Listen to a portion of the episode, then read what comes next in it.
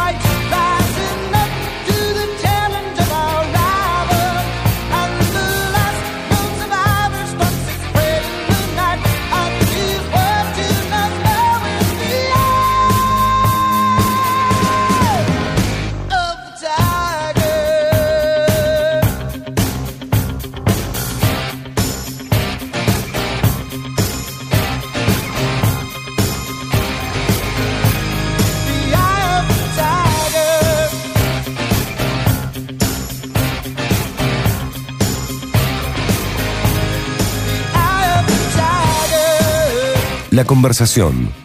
Todo ese prólogo, esta canción es para decir que no vamos a viajar en este episodio. Sexto episodio de la conversación. ¿Se imaginaba que este iba a tener un sexto episodio en una segunda temporada? No, yo pensé que en el 1 nos iban a echar. Claro, en el podcast de la temporada anterior. Bueno, eh, todo este prólogo, esta música es para decir que nos vamos a quedar en Córdoba y vamos a hablar de esa relación que existe entre el cine, las imágenes los textos y el deporte, porque es un gran tópico el, el, deporte para series y películas. Así que bueno, hemos decidido entrenar un poco en esas escalinatas del Parque Sarmiento. Es cierto, señoras y señores, que Gonzalo Marul tiene un personal trainer y que entrena con el querido Pablo Natal, a quien le mandamos un saludo y si alguna vez lo podemos invitar porque es fan nuestro. Sí, es fan. Lo sigue usted en la tele y a veces a mí me sigue en, otra, en las redes también. Así que bueno, ¿Le gusta ver deporte en el cine? Sí, ¿no? Me gusta mucho, sí, sí. Además, el cine está muy vinculado también a, a, los cuerpos, ¿no?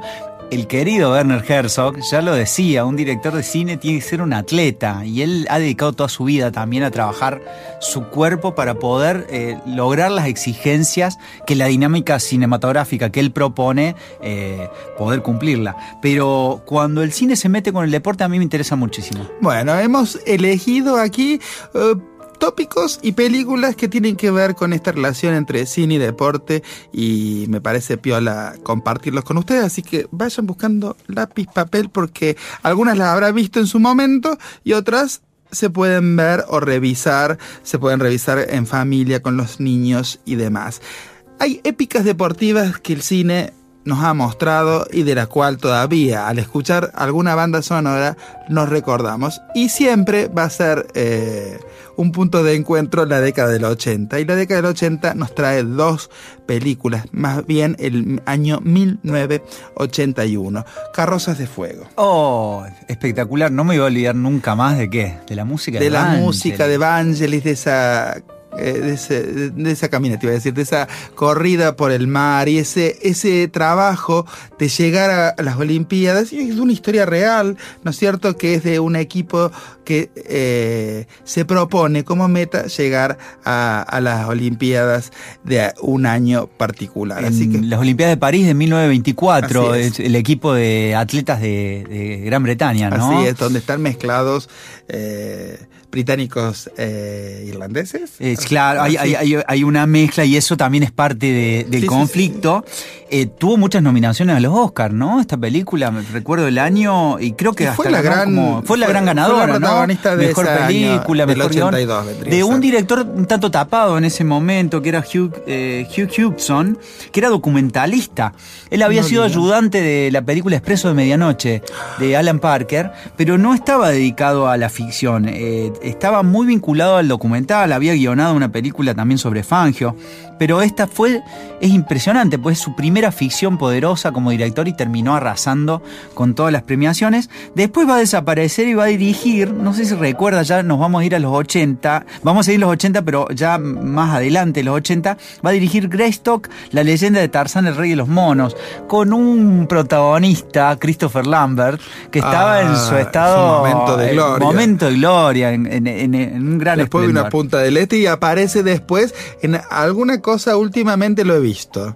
sí. Ya está, eh, ya el tiempo ha pasado. ¿Y, ¿Y, qué otra película más tenemos en esta de, de ese año tengo una película que el año pasado charlamos de esta película en la tele, que es Evasión o Victoria o Escape a la Victoria, que se hizo en el año 1981. Está dirigida eh, tiene varias cuestiones esta película. Por John Huston, está protagonizada por Michael Caine Miren el elenco. Sí.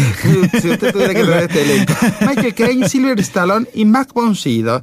Y están acompañados por estrellas de fútbol. Bobby Moore, Paul Van Hims, dígame si lo digo bien. Sí. Osvaldo Ardiles. El cordobés. El cordobés. el cordobés. Y Pelé. Pelé. ¿Sí? sí. Entonces es... Eh, qué mezcla. Qué mezcla, por favor. Pero lo que tiene de interés... Por todo esto John Huston la hace por plata. En realidad, para filmar su próxima película, está inspirada en una historia original de 1943 que hay que. Eh, un equipo, hay un partido de fútbol y el equipo, el equipo que resulte ganador va a salir libre de los campos de concentración.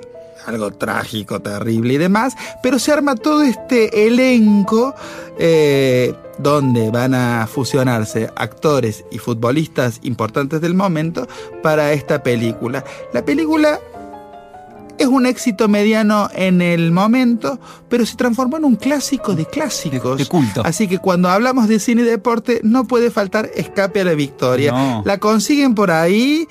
Y en la tele la suelen dar una y otra vez. Yo no me voy a olvidar más. Primero, eh, Silvestre Stallone atajando un penal como si fuera Goicochea. Exactamente. Eh, eh, que uno, yo pensaba y digo, ¿sabrá atajar este muchacho? Eh, Osvaldo Ardiles tirando una bicicleta y el gran Rey Pelé tirando la gran chilenita con el brazo lesionado. Toda la épica de ese partido de fútbol es eh, inolvidable y la repiten una y otra vez en la televisión. Y acá está la mano de Houston también, que cuando hay un director que tiene un pulso narrativo determinado, aunque sea por encargo, aunque sea el pochoclo más grande, lo, lo hace bien. Así que Carrozas de Fuego, Escape a la Victoria son del año 1981 inauguran la década porque en esa época después van a ganar otras narrativas, pero el deporte estaba muy presente porque no eran épocas donde las transmisiones deportivas, fundamentalmente fútbol o básquet, se transmitieran globalmente. Para, eh, volvemos al, televisor de Apolo 10 y medio. Después hay un apartado que me interesaba nombrar aquí, hay un director que lo hace muy bien, que son las biopics o las biografías, y hemos elegido para este apartado Asif Kapadia. Espero, Asif, que lo haya dicho bien a tu nombre. Asif Kapadia, el biógrafo deportivo contemporáneo, podríamos decirlo, porque ha hecho dos biografías muy interesantes. La de Ayrton Senna y la de Diego Armando Maradona.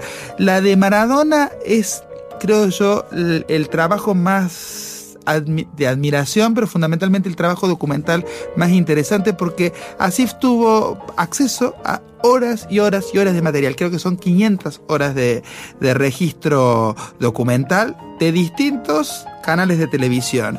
Y el tipo te arma desde la admiración desde la admiración, como decíamos en el episodio anterior, como Paolo Sorrentino, un trabajo maravilloso. Yo creo que además de la amorosidad y del afecto hay un trabajo importante. Así que vemos lo mejor de, Diego Armando Maradona, que últimamente está vilipendiado, pero dentro del cine nunca fue muy... No hay productos que que uno pueda ver la mm, majestuosidad de su juego y lo que lograba al entrar a una cancha de fútbol, que es lo que interesa, ese espíritu deportivo.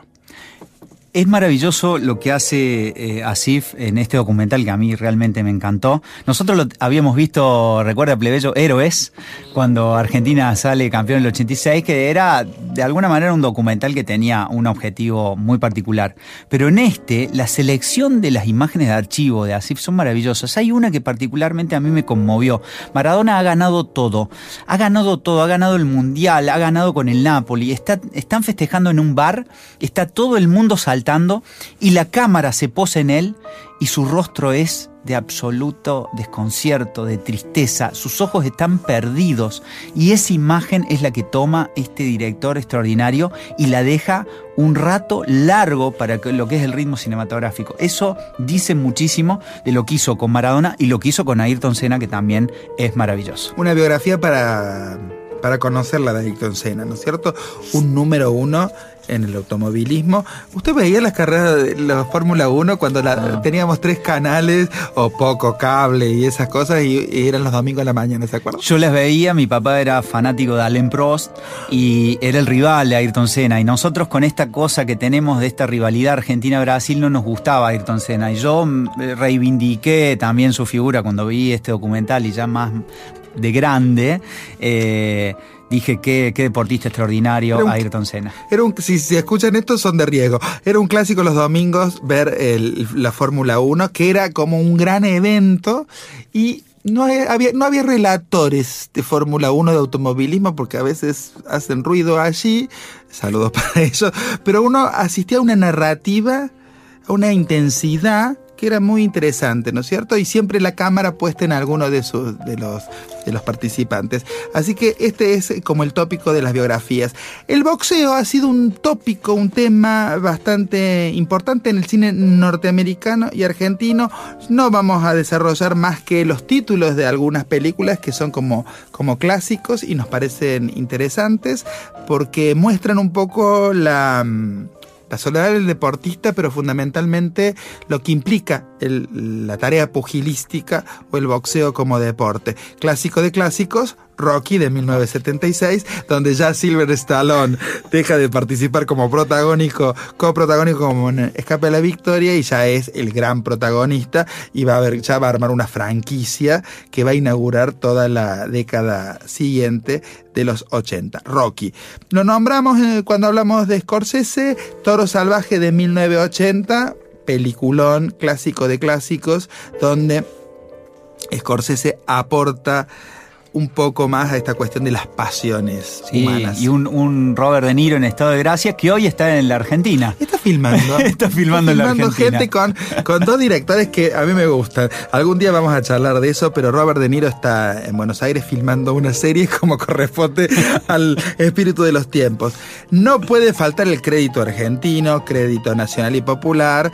Y tenemos, ¿a quién tenemos? A Leonardo Fabio, que hizo la biopic en 1993 de El mono. Gran deportista, olvidado en su momento, y creo que Fabio eh, le pones toda su impronta de director, de militante, de peronista y de amante del boxeo. Así que tengo en mi mano el ah. guion de Gatica el Mono. Mire lo que es eh, la longitud de este guion. Peliculón. Qué artista Leonardo Fabio. Qué artista. Qué artista. Y eh, el guion también lo, lo suscribe o lo Leonardo firma conjuntamente con su hermano. exactamente. Muy bien. Gatica el Mono. Cada tanto la dan por volver. Búsquela porque creo en estos tiempos donde la pantalla de la discusión de la opinión pública está dividida y hay una grieta y demás, creo que ver eh, lo que hizo Fabio con con Gatica el mono es bastante interesante para ver que no hemos cambiado mucho en algunas cuestiones de dicotómicas. Así que eh,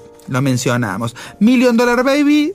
Volvemos a Clint Eastwood y una mirada bastante trágica sobre el deporte y sobre lo que implica el boxeo como una forma de ascenso social. Así que siempre tiene que estar Clint Eastwood. Siempre tiene que estar. Además, él toma a una actriz que venía de hacer Los muchachos no lloran, se había lucido, había llegado al Oscar y la vuelve a poner en un lugar interesantísimo. Se sale un poco de las rutas y del western y llega al ring de boxeo y lo hace de una manera bastante particular. Y para cerrar esta primera parte de la conversación, hay experiencias traumáticas, experiencias deportivas que no son muy buenas y hay una película que a mí me gusta mucho y su actriz protagónica se da a conocer con esta película que es yo soy Toña o Hay Toña del 2017 con el trabajo espectacular de Margot Robbie que cuenta una situación muy particular que debe ser muy común en los deportistas de alta competencia, que odias a tu, que no querés que te gane alguien que te está por ganar.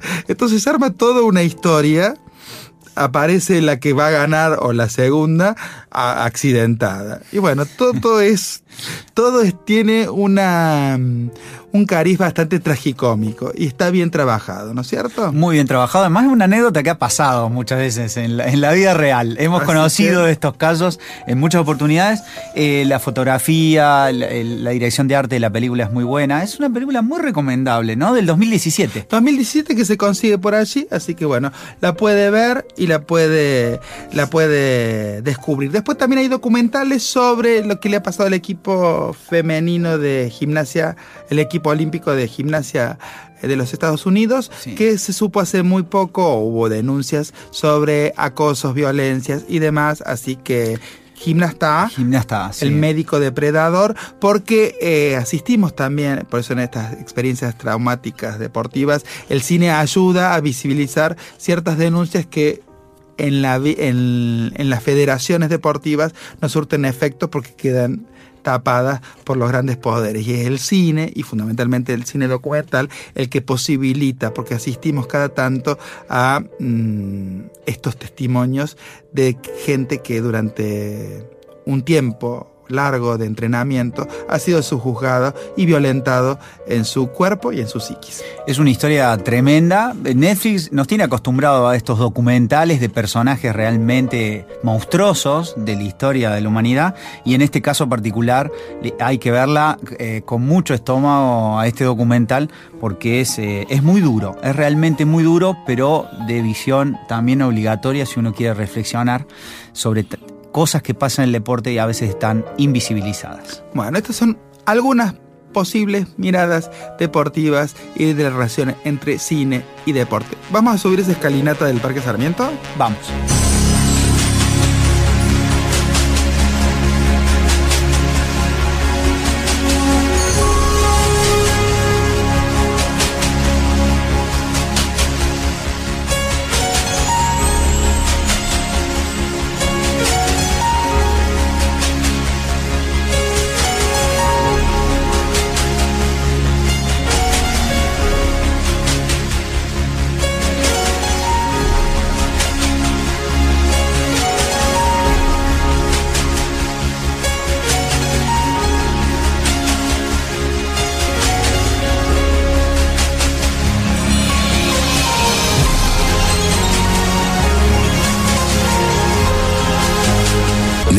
Altavoz.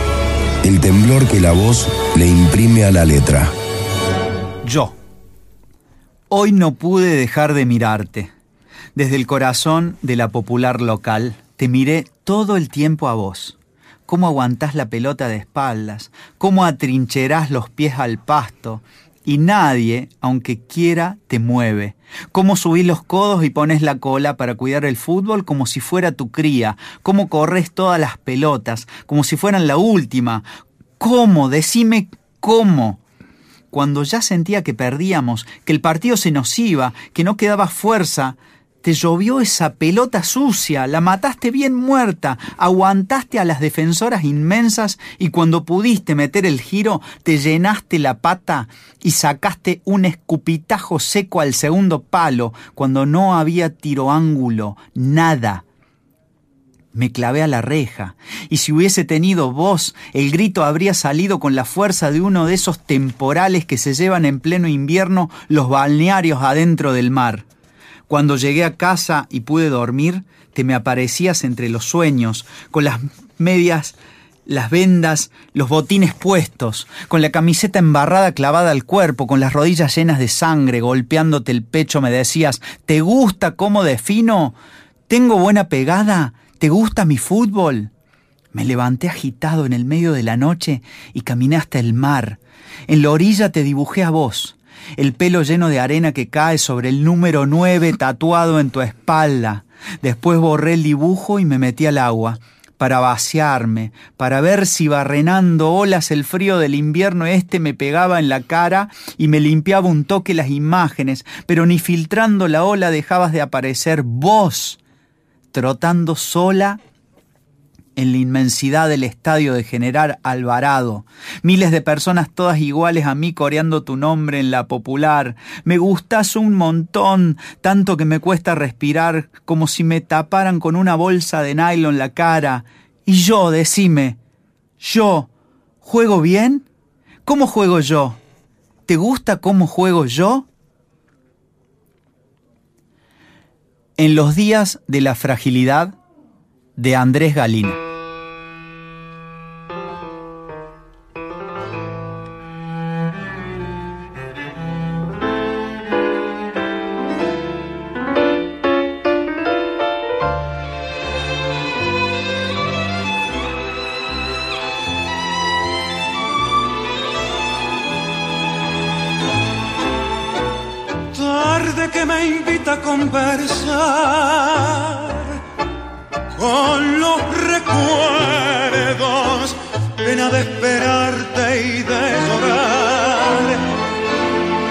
Este encierro.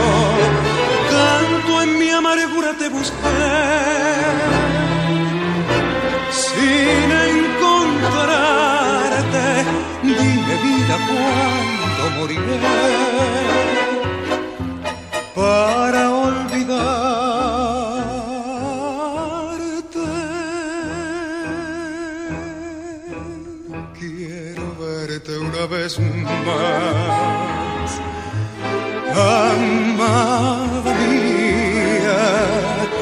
extasiarme en el mirar de tus pupilas.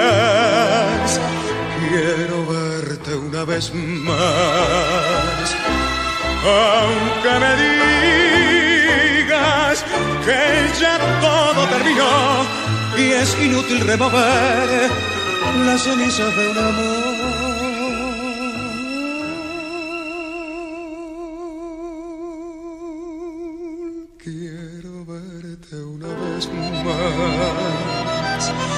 Estoy tan triste que no puedo recordar. Por qué te fuiste. Quiero verte una vez más. Y en mi agonía un alivio sentiré. Y olvidado en un rincón más tranquilo moriré.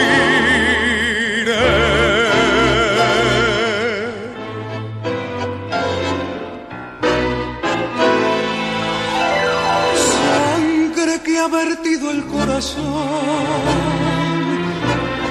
al evocarte, fiebre que me abraza la razón sin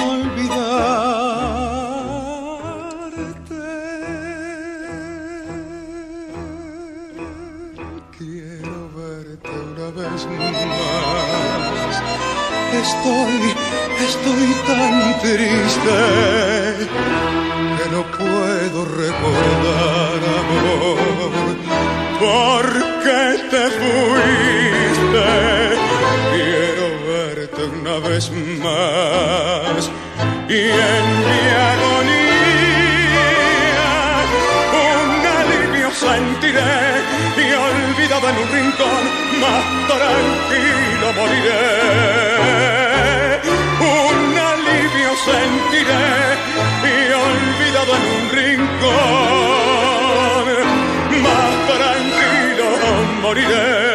La conversación. Un podcast como excusa para el encuentro. Seguimos aquí, ya subimos, bajamos las escalinatas del Parque Sarmiento. Yo necesito ir a un bar, querido. ¿eh? Antes que empecemos con las series y el deporte, mientras charlábamos, se me, me recordé una película que la pasamos allá lejos y hace tiempo en los ciclos de cine que hacíamos en la cultura británica. No sé si usted lo habrá visto, pero a lo mejor Mónica, Monique fue a verla. Estoy hablando de Wimbledon. ¿Se acuerdan? Sí. De Richard Lockrane. ¿Sí? Que el director de, es- de la mejor versión cinematográfica que se ha hecho de un Ricardo III. Richard Loncrain. Pero por supuesto. Y ahí está Kirsten Dunst, que no sé si lo habré dicho bien, pero bueno, que ahora brilla en el poder del perro. Hizo una carrera maravillosa, pero en esa época es del 2004 la película.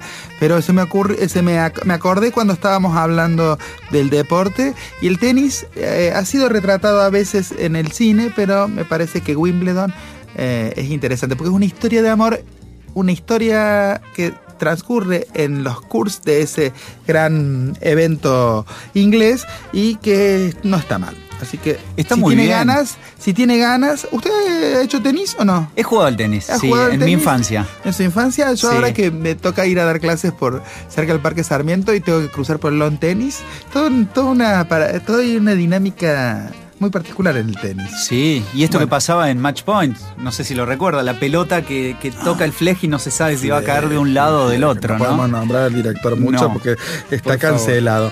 Eh, pero bueno, Wimbledon de Richard Lockrane, vea todo de Lockrane y esta versión que recomendó Gonzalo de Ricardo III. Pero las series en el último tiempo han tomado como. ha tomado un impulso el deporte así y ya ha sido como protagonista, ya sea para contar historias de, entre deportistas o hacer biopics de algunos personajes importantes. Muchísimas. Le, le diría a Plebeyo que ya exageran, ¿no? Le hacen serie a Simeone, le hacen serie. eh, ¿Qué a quiere decir? ¿Que eh, una o sea, fábrica de hay- a una ya- fábrica de pancho? Ya se armó como un McDonald's del documental del deportista famoso, ¿no? Le hicieron su, su docu- mini documental a Bielsa, pero le hacen un documental a Guardiola, a Simeone, hay de todo. Entonces, en el medio de todo ese maremoto, nosotros detectamos, limpiamos y sacamos. Es como en un otoño, poquito. hay que sacar las Hay- hojas. hay del que ir parque. limpiando todas esas hojitas. Y bueno, ¿ya li- limpió ya? Limpiamos. En primer lugar vamos a elegir uno nuestro, que es un documental que lo pueden encontrar en HBO Max y que se llama Bilardo, el doctor del fútbol. Es eh, fresquito, es de este año. Dirigido por un director que a mí me gusta mucho, se llama Ariel Rotter. El de La Luz Incidente con Erika Rivas, el de la película El Otro con Julio Chávez. Un director que Gran ya te da- director. Gran director Poca prensa. poca, Poca prensa. Y, y fíjese plebeyo donde termina, ¿no? Haciendo un, dirigiendo un documental sobre Bilardo, pero que justamente él y la producción, que también lo produce eh, un fanático de Estudiante de La Plata como es Federico de Lía, el actor de los simuladores, eh, le dan como una garantía a este documental sobre una figura controvertida, polémica de nuestro deporte nacional, el doctor Bilardo. Tiene cuatro episodios. eh, relatados de manera cronológica, entonces vamos a ver Bilardo jugador de fútbol y Bilardo sus comienzos como director técnico. El material de archivo es riquísimo, eh, lo que aportan la hija y la mujer también es muy poderoso y van a entrevistar obviamente a todos esos jugadores que estuvieron bajo su dirección técnica. El capítulo 2 es el 1986, ese año. Ese año. El capítulo 3 es 1990, ese otro año y toda su polémica del bidón, de todo el del desastre de ese mundial italiano. Y el capítulo 4 tal vez el más flojo, pero porque justamente al ser cronológica su vida no es tan interesante en esa última etapa, donde él quiere ser candidato político, quiere poner una escuela de niños, pero sí es muy respetuoso con el presente Bilardo, que tiene una enfermedad degenerativa, y eso no hay moro, no se lo presenta, no se lo muestra. Un documental, a mí me gustó mucho, me hizo reír mucho también, la, la pasé muy bien.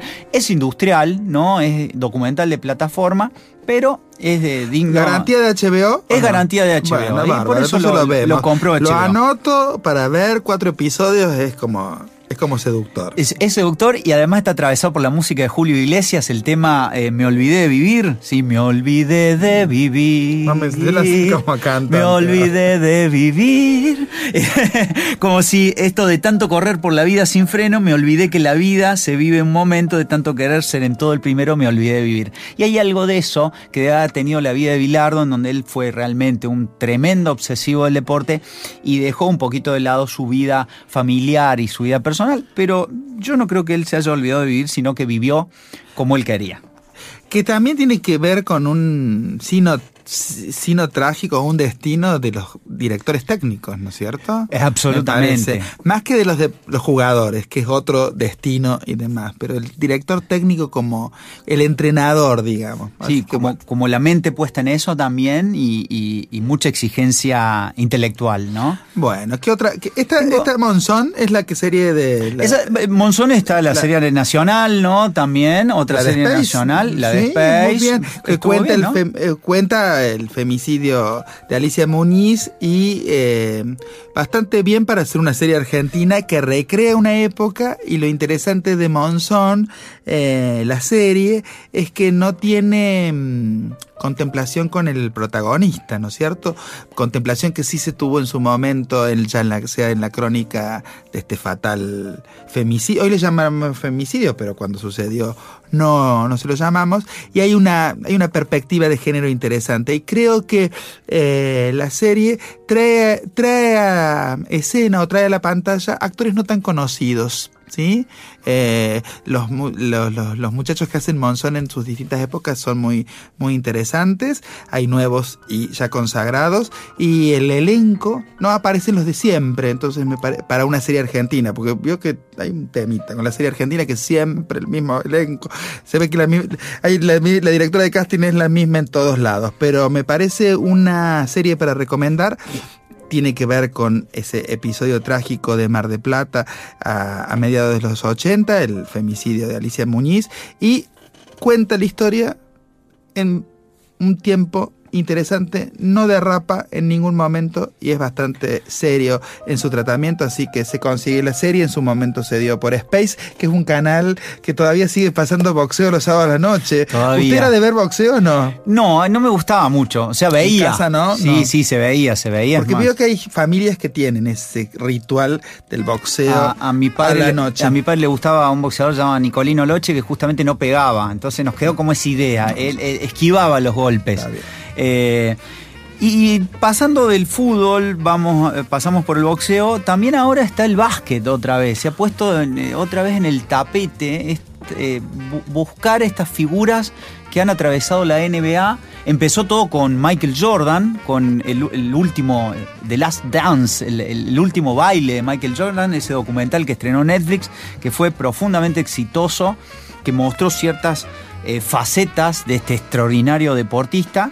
Y entonces a partir de este eh, documental empezaron a surgir y dijeron, bueno, un poco lo que hablaba recién del fútbol, ahora hagamos con todas las otras figuras. Pero en el medio de toda esa limpieza otoñal que hicimos, encontramos que HBO estrenó una ficción sobre el club Los Ángeles Lakers, se llama Winning Time o Tiempos de Ganar, eh, The Rise of the eh, Lakers Dynasty. Ay, lo digo como, como. Capuzoto, lo digo como Capuzoto. The Rise of the eh, Lakers Dynasty. Sería como el auge de la dinastía de los Lakers, que en el año 79-80 son comprados por un tipo que venía de la inmobiliaria, pero que también le gustaba mucho ir a la casita de las conejitas de Playboy.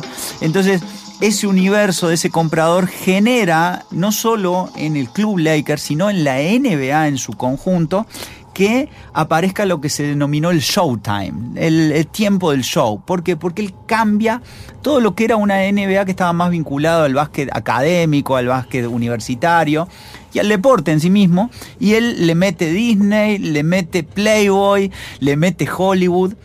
Una pre-Netflix. Una pre-Netflix. Se, Una se transforma un visionario un también, visionario. porque transforma lo que era ir a ver un partido básquet en ir a un show.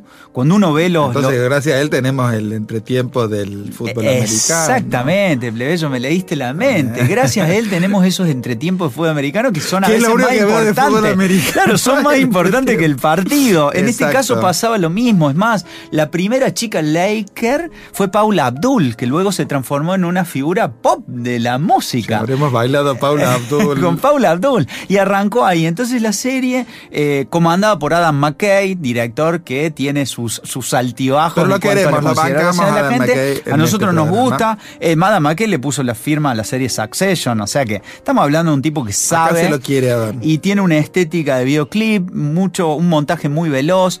Eh, mucho filtro en cuanto a la fotografía y todo genera algo muy bello.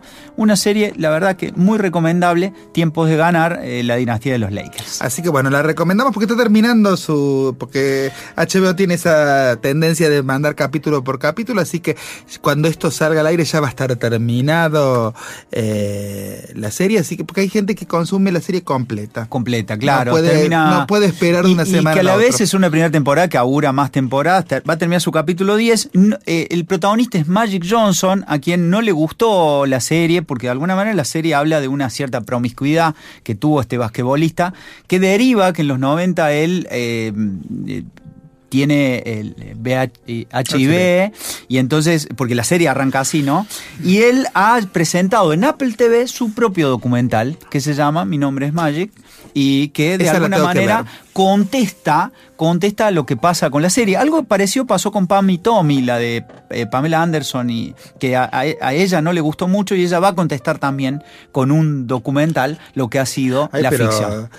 que el director de Pam y Tommy, porque no lo dije en su momento, es el director de Soy Tonia. Absolutamente, ahí está. Así un gran mire cómo se va juntando todo. Todo se juntó. Entonces podemos ver el combo básquet con este documental, o sea, respuesta y ficción. Qué loco, ¿no? Combo Esto- básquet, combo boxeo, tenemos fútbol. Y la última para cerrar esta parte, a mí hay una serie que me gusta mucho, está en Netflix. Usted es fan. Soy fan de, Glow porque es una serie ochentosa. Usted es ochentero. Yo soy de los ochentero. 80, una serie que lamentablemente se estaba rodando la cuarta temporada en pandemia y terminaron, decidieron cancelarla. A mí me dio mucha tristeza. Es una serie sobre una actriz, es la protagonista Alison Brie, actriz de Mad Men, gran actriz. Gran actriz. No ha hecho mucho cine, pero. No ha hecho mucho cine, es más, más vinculada a las A las series, eh, que es una actriz que en los 80 no está consiguiendo participar en ninguna película, solamente participan exclusivamente ciertas mujeres y en ciertos roles. Se critica un poco eso, que las mujeres se las eh, de alguna manera estigmatizaba en cuanto a qué roles ha- hacen en el cine. Y termina en un casting de un programa televisivo de lucha libre, tipo Titanes en el Ring, de mujeres. Y ahí vamos a ver el el devenir de estas mujeres. Es una serie, es bellísima, es, te hace reír, es- tiene drama y tiene la música de los 80 que está, le pega unas pinceladas a cada capítulo.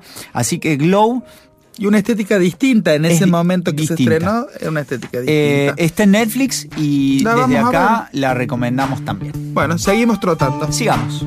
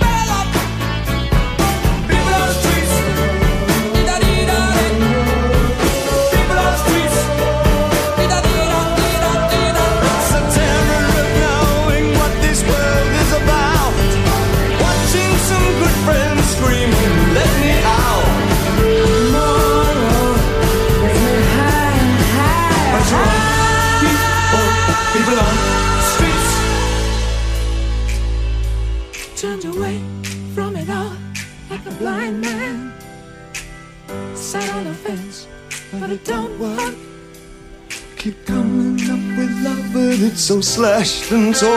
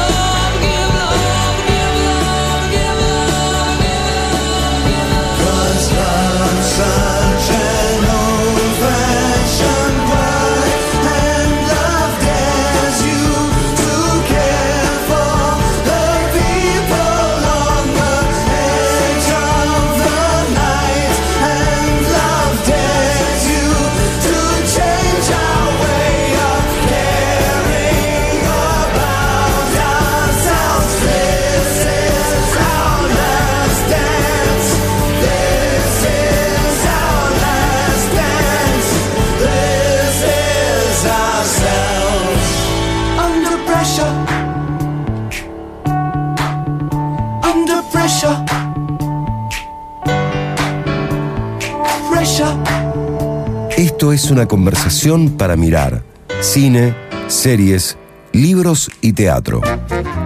Y aquí estamos, seguimos trotando. Estoy esperando el momento de los tragos y la despedida para por lo menos ya dejar de trotar. Estamos haciendo buen entrenamiento. Buenísimo. eh, eh, Muy bueno su me- personal trainer. zona media, piernas también muchísimo. todo, porque las todo, piernas todo. van a ser fundamentales para seguir viajando. Bueno, y ahora que también hay que entrenar la neurona y estamos en la librería y hay mucho libro eh, sobre deporte, su relación. Yo siempre em, hay un libro que quiero recomendar que no lo tenemos aquí en la lista que es de Ezequiel Fernández Maures. Ah, sí. Díganme Ringo. Ay, qué lindo. Y de recomendar todas las crónicas deportivas de, que firma Ezequiel Fernández Moure.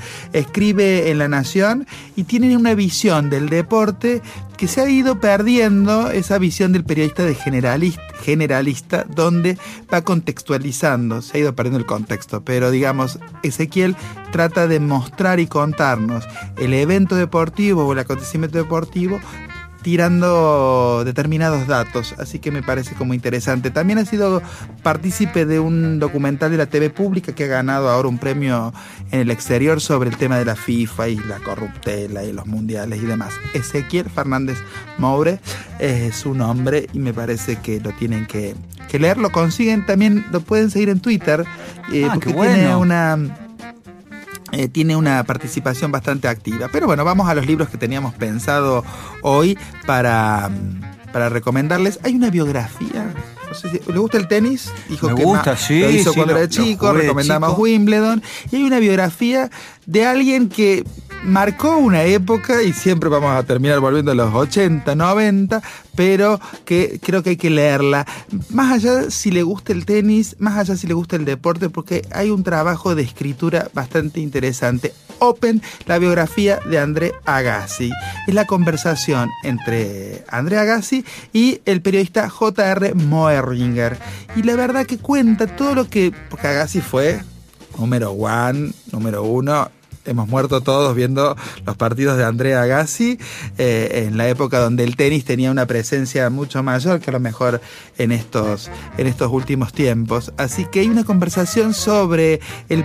Acá hay un periodista que trata de sacar toda la información posible y la vida de Agassi no ha sido fácil y la vida de un deportista en máxima competencia y fundamentalmente la de los deportes individuales y el tenista, eh, porque cada tanto escuchamos de estos relatos de tenistas que dicen que no la pasaron bien, como esta escena de de Maradona en el auge y la soledad absoluta. Debe ser terrible llegar eh, y estar solo, digamos, porque es un deporte de alto rendimiento y tenés que llegar.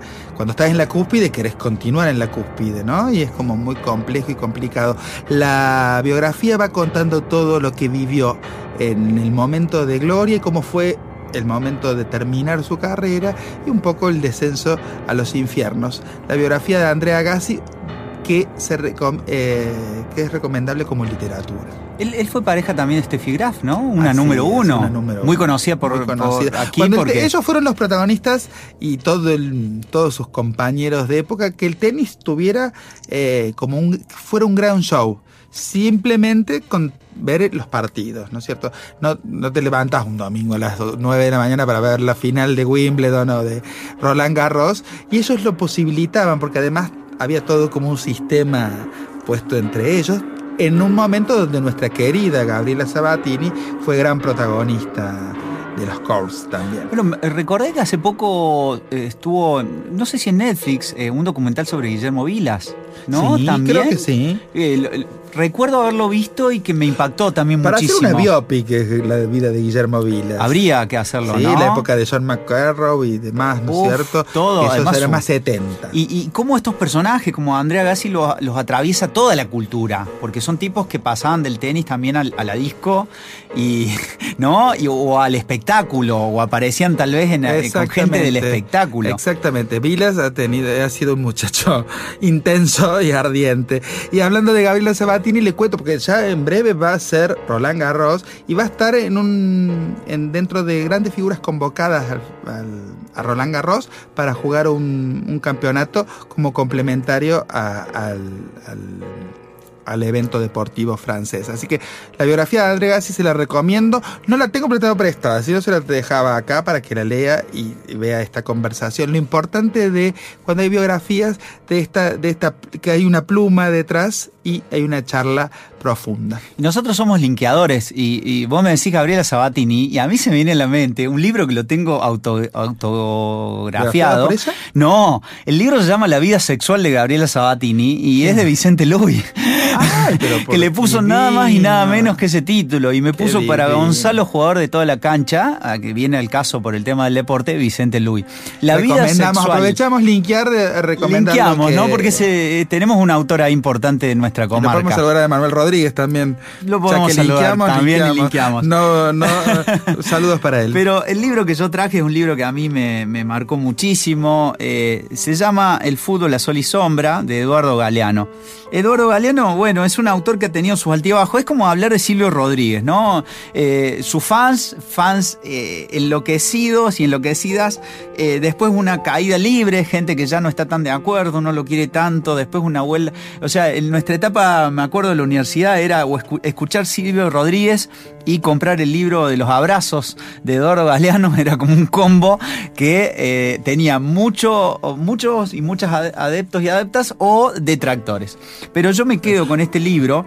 Si uno de entrada arranca con la confesión del autor que dice, como todos los uruguayos, así arranca, como todos los uruguayos, ya me dan ganas de, eh, leo De como todos los charco, uruguayos y decir, exacto. ¿por qué no, no salimos después del entrenamiento un viaje hacia el Uruguay? No estaría mal. Sacando los pasajes del barco. Como todos los uruguayos quise ser jugador de fútbol. Yo jugaba muy bien, era una maravilla, pero solo de noche, mientras dormía. Durante el día era el peor pata de palo que se ha visto en los campitos de mi país. Eh, ya él habla de que fue un buen jugador en los sueños. Y a partir de ahí desanda una sucesión de historias tan preciosas y tan bellas.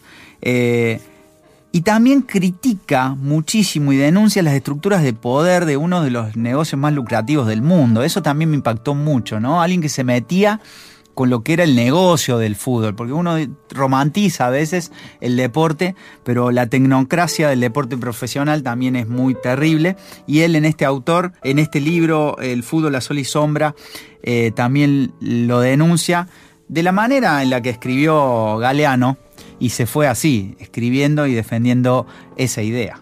Perfecto, entonces, bueno, Ezequiel Fernández Maures, díganme Ringo, Open, la biografía de Andrea Gassi, El fútbol a sol y sombra de Eduardo Galeano, y el libro ese también lo vamos a recomendar. Y O sea que tenemos, ya lo eh, dijo, es- pero lo recomendamos, el, lo el traemos. gui- el guion de Gatica el Mono, un guion, pero tremendo. La verdad que cómo escribía Qué Leonardo linda Fabio. conjunción de hermanos, Leonardo Fabio y Suar Yuri, que guioni- director, guionistas y, y lindo. Pero bueno, ¿se consigue ese el guion? Eh, es, está editado por Argentores. Es difícil de conseguir es- este guion de. Llama- hay que, al hay que 0800. probar, hay que sarar, llamar al 0800. Eh, en la contratapa dice: eh, Leonardo Fabio, nombre cardinal del cine argentino, estableció con Gatica el, modo, el mono su modo de ver el boxeo desde la perspectiva de su poética lírica de seres humildes, rústicos, marginados, desplazados, humillados y perseguidos. Qué maravilla. Qué maravilla. Es Bueno, un guion fútbol, boxeo, tenis, lectura, que también es un deporte para disfrutar. Conversamos, damos vueltas y vueltas, en compañía. Y aquí estamos, ya hemos llegado al final de esta conversación. Ha sido de entrenamiento, de trote, de mucho deporte y de disfrutar de una pasión, porque el deporte es una pasión y así se debe disfrutar como el cine, como los libros y como las series. Agradecemos a Mariano Britos que nos estuvo manejando todos los sonidos. Cami Argüello, Camila Argüello, que es la, el alma mater productora y la que nos cuida aquí en la conversación. Llegamos al final. No hay más, no hay ninguna rutina más deportiva, ¿no? Ninguna, yo tengo, Yo quiero si, me, ahora- si me permitís, plebeyo, un saludito. Lo quiero saludar. Saludos. Lo quiero saludar a Toto y a Ana que nos escuchan desde Paso Viejo, en el norte de Córdoba. Toto y Ana nos Ah, escuchan. Y también están ahí, están Mara y está Carmela. Bueno, si pero- te mentira. Eso, To- nuestro amigo Maxi Di Pietro Maxi, sabe de ¿Desde dónde? De Dinamarca. Oh. Nos invitó a hacer el programa desde allá. Lo estoy pensando. Estoy buscando. nos están escuchando de todos. Nos escucha Sandra Blanco desde Uruguay, Así Montevideo, que bueno, agradecemos Es- a los, a los oyentes que nos escuchan, ya sea por plataforma, por nuestra radio 102.3, eh, los mensajes cariñosos y afectuosos. Así que hay que agradecer a la gente que lo quiere y uno lo tiene que agradecer, mandar saludos y, y que sigan escuchando y anotando. Saben que me han dicho que damos mucha tarea. Mucha, somos mucha. Muy, somos docentes los dos. Así Este, que vemos de- demasiado, damos Vemos y tarea, leemos demasiado. Pero bueno, aquí estamos para, para hacer un servicio a la comunidad, ¿no es cierto? Convidar, recomendar y hacerlo de una manera bonita, amorosa y libre. Bueno, nos vamos a ir, nos tenemos que tomar un- una bebida, un agua, si a usted le gusta agua, o un Gatorade, algo que nos, nos vuelva a, Ay, pero a- un a poco- dar un alcohol, sales ¿no? minerales. No, después de entrenar, ¿no? no, no, no, prohibido. Después de entrenar no se- no Después de entrenar no se toma alcohol, prohibido el alcohol por un tiempo. Yo conozco deportistas que el tercer tiempo no. Tercer tiempo no, no, no. Este es entrenamiento para poder volver a arrancar. En el ¿Usted próximo. hace tercer tiempo o usted juega al fútbol? Sí, pero no hago tercer tiempo, no, no. Yo, yo absorbo todo lo que me ha dado la práctica deportiva y después el tercer tiempo vendrá en, en otro Qué día. cosa bonita el tercer tiempo. Sí. Pero bueno, en- es para otro programa. Otro programa. Nos vamos a ir tomando entonces algo que nos revitalice y nos vamos a ir bailando, porque sí el baile tiene que ver con las corporalidades y con el Y entrenamiento. sí, ya que estamos, estamos con los cuerpos. Y, y hay algo que a usted le va a gustar. O sea, dijimos Glow, dijimos los 80, y hay un temazo que suena en Glow, que yo lo bailaba mucho cada vez que arrancaba una fiesta de nuestra época. A veces. Hay videos, hay Hay fotos. videos. En las fiestas arrancaban con este tema. O sea, uno estaba sentado, estábamos viéndonos y repentinamente arrancaba y decía. Eso. y explotaban y salíamos todos y todas a bailar. Nos vamos a ir con un tema de Roxette que se llama The Look. Nos vamos.